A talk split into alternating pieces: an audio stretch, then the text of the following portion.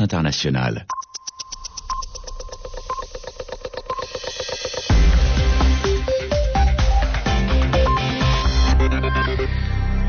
Merci d'écouter Radio France Internationale. Il est 20h temps universel, 22h à Paris. Le journal en français facile. Kasongo Mwema Yamba Yamba. Avec Yana Medro, bonsoir. Bonsoir Kassongo.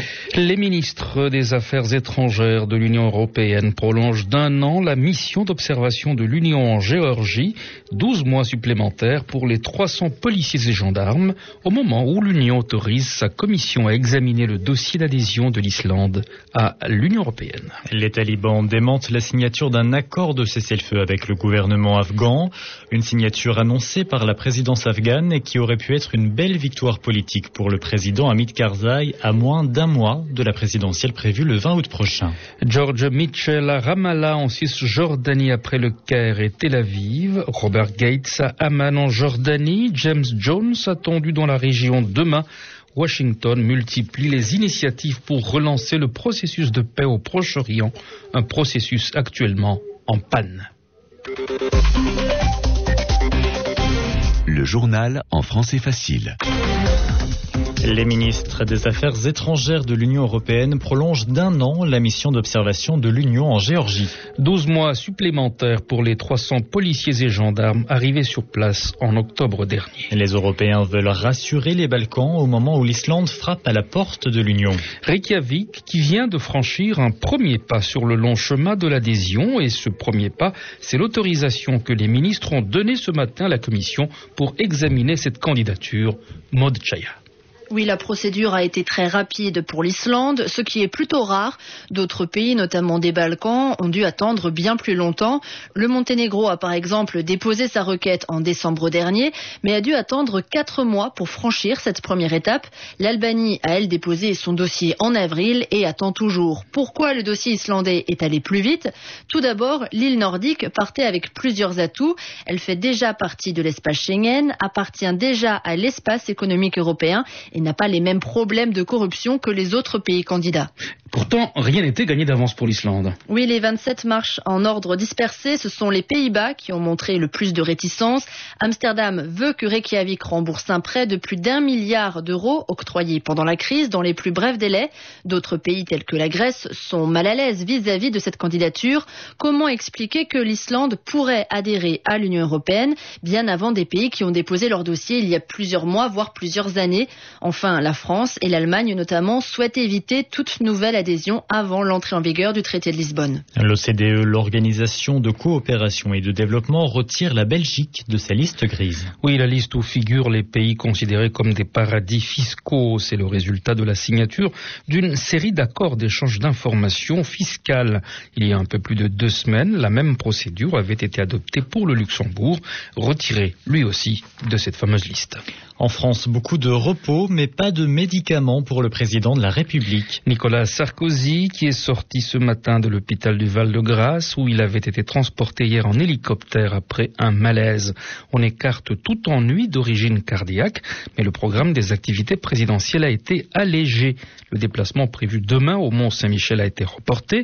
Toutefois, Nicolas Sarkozy devrait présider le Conseil des ministres de mercredi, le tout dernier avant la pause de l'été.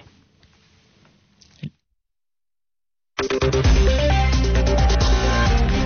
Les talibans démentent la signature d'un accord de cessez-le-feu avec le gouvernement afghan. Une signature annoncée auparavant par la présidence afghane et qui aurait, c'est vrai, constitué une belle victoire politique pour le président Hamid Karzai, et cela à moins d'un mois de la présidentielle prévue le 20 août prochain. Les principaux adversaires du président afghan considèrent son mandat comme catastrophique en matière de sécurité. En Iran, le président de la République obligé de se séparer d'une dizaine de ses ministres. Mahmoud Ahmadinejad sera très probablement obligé d'obtenir la confiance du Parlement. Un Parlement dominé par les conservateurs qui se montrent de plus en plus critiques sur la manière dont il gère la crise. Un profond désaccord serait à la base du départ de plusieurs de ses ministres. Madame Azadekian, professeur de sciences politiques à l'université Denis Diderot Paris 7. Les deux ministres, euh, ministre du renseignement et ministre de la culture qui ont été limogés appartiennent au camp euh, ultra-conservateur. Hein. Ils sont aussi très proches du guide. Et d'ailleurs, la raison principale euh, de, leur limogeage, hein, c'était que quand le guide a ordonné à Medinejad de limoger Rahim Achaï, son vice-président, eh bien, il aurait refusé dans un premier temps, ce qui a fait que ces deux ministres auraient quitté le Conseil des ministres. Et à la suite de ça, même si Ahmadinejad a dû se soumettre à, l'ordre du guide en limogeant son ami euh, Rahim Achaï, euh, mais euh, il a limogé à son tour ses deux ministres contestataires. Finalement, Mahmoud Ahmadinejad a fait de, son ami Rahim Machaïe son chef de cabinet. Il ne l'a pas limogé. C'est Machaïe lui-même qui a annoncé son départ. Ça a été vécu comme une provocation pour les plus conservateurs? Effectivement, puisque Rahim Machaï est une personnalité très très contestée, pas seulement d'ailleurs par euh, les euh, ayatollahs, mais aussi par les hommes et les femmes de, la culture, puisqu'il s'occupait de l'organisation du patrimoine et il n'a rien fait, par exemple, pour sauvegarder les sites euh, très anciens en Iran. Mais en même temps, effectivement, Ahmadinejad tente de faire un gouvernement exclusivement fait de ses proches, et en même temps, ce qu'on constate, c'est que après donc les, les, contestations, il y a énormément de plusieurs milliers de gens qui ont été euh, emprisonnés, vous le savez, et euh, à qui on essaye d'obtenir des aveux euh, sous la torture. Et donc, le ministre de renseignement limogé avait dit son désaccord à ce que ces aveux obtenus soient diffusés à la télévision. Madame Azadekian, professeure de sciences politiques à Paris 7 au micro de Nathalie Amar. Encore un mot sur l'Iran avec l'opposition qui a demandé l'autorisation d'organiser jeudi une cérémonie en hommage aux victimes de la répression politique du mois de juin dernier. Des membres de la secte islamiste radicale taliban ont mené ce lundi une attaque à Voudil dans l'état de Kano dans le nord du Nigeria. Ces violences se sont propagées dans trois autres états du nord-est du pays. Ces deux derniers jours de violences ont fait entre 80, entre 80 et 150 morts dans le pays. Un responsable du groupe Boko Haram, à l'origine de ces violences, menace de lancer de nouvelles attaques contre les forces de l'ordre nigérianes. Toujours l'attente des résultats au lendemain du second tour de la présidentielle en Guinée-Bissau. Face à face, le candidat du pouvoir, Malam Bakay Sanya, et l'ancien président Kumba Yala pour l'opposition, une participation plutôt faible, entre 55 et 60% Huit candidats à la présidentielle gabonaise protestent. Dans une déclaration commune, les huit personnalités issues de l'opposition politique, mais aussi d'anciens ministres et même premiers ministres, demandent la démission de deux candidats à la présidentielle, mais qui ont été reconduits dans le gouvernement gouvernement de Paul Biogemba le 17 juillet dernier. Ali Bongo, ministre de la Défense, et Pierre Claver Maganga Moussavu de l'enseignement technique. C'est une situation que nous ne pouvons absolument pas accepter, écrivent-ils, jugeant la situation extrêmement grave. Vous êtes à l'écoute de Radio France Internationale, il est 22h et 8 minutes à Paris. George Mitchell était à Ramallah en Cisjordanie ce lundi pour une rencontre avec Mahmoud Abbas, le président de l'autorité palestinienne. Dans la journée, l'émissaire américain pour le Proche-Orient était au Caire où il a appelé les pays arabes à favoriser les négociations de paix avec Israël.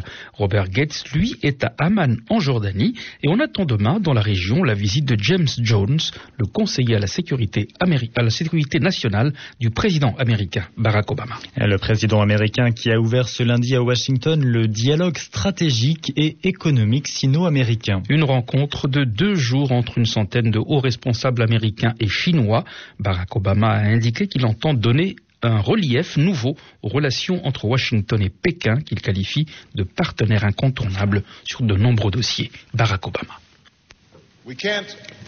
Nous ne pouvons pas savoir avec certitude ce que l'avenir va nous apporter, mais nous pouvons être sûrs des problèmes qui vont se poser dans les années à venir. Et nous savons aussi ceci, la relation entre la Chine et les États-Unis va façonner le 21e siècle, ce qui la rend aussi importante que toute relation bilatérale dans le monde. Cela doit vraiment étayer notre partenariat. Nous partageons cette responsabilité. Alors que nous regardons vers l'avenir, nous pouvons tirer les enseignements de notre passé. Car l'histoire nous montre que nos deux nations bénéficient des engagements fondés sur nos intérêts mutuels et sur un respect mutuel. Barack Obama, le président américain, dans des propos recueillis par Anne Corpet. Manuel Zelaya restera toute cette semaine au Nicaragua, tout près de la frontière avec le Honduras, son pays. Le président hondurien renversé veut organiser un front civique de résistance contre le coup d'État qu'il a écarté le 28 juin dernier. Il écarte toute reprise de négociation avec les putschistes du gouvernement de, de Roberto Micheletti.